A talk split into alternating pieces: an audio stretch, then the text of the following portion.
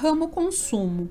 Sendo um modelo que deu origem ao cooperativismo em 1844 na Inglaterra, o ramo consumo reúne as cooperativas destinadas à compra em comum de produtos ou serviços para os seus cooperados e possui seis segmentos: serviços educacionais, produtos alimentícios, vestuário e beleza, supermercados, farmácias e postos de combustíveis, serviços veiculares e turísticos e outros serviços. A oferta de produtos com qualidade e preços mais acessíveis está entre os benefícios trazidos pelas cooperativas do setor. Elas que, por sua vez, são conhecidas por movimentarem um ramo que investe constantemente na prática da intercooperação. Apenas em 2019, o cooperativismo de consumo brasileiro devolveu aos cofres públicos do país 330 milhões de reais em tributos. Isso sem contar os 486 milhões de reais alocados com salários e benefícios aos funcionários do ramo. Além disso, a pandemia e o processo de retomada econômica abriram muitas oportunidades para as iniciativas coletivas, que, em grande medida, se vincularão ao movimento cooperativo, em especial ao ramo consumo. Márcio Francisco Blanco do Vale, presidente da COP, Cooperativa de Consumo, e coordenador do ramo consumo.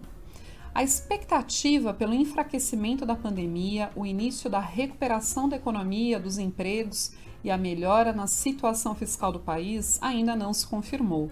Mesmo com a chegada da vacina, temos ainda muitos grandes desafios, além da incerteza de quando efetivamente tomaremos uma atividade mais estável e previsível.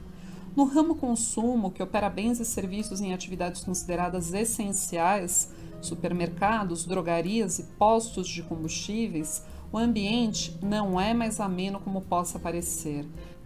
Há dificuldades com funcionários infectados ou pertencentes a grupos de risco, custos adicionais devido às indispensáveis medidas preventivas que proporcionem um mínimo de tranquilidade aos cooperados e clientes, restrição à capacidade e horário de funcionamento, entre outras.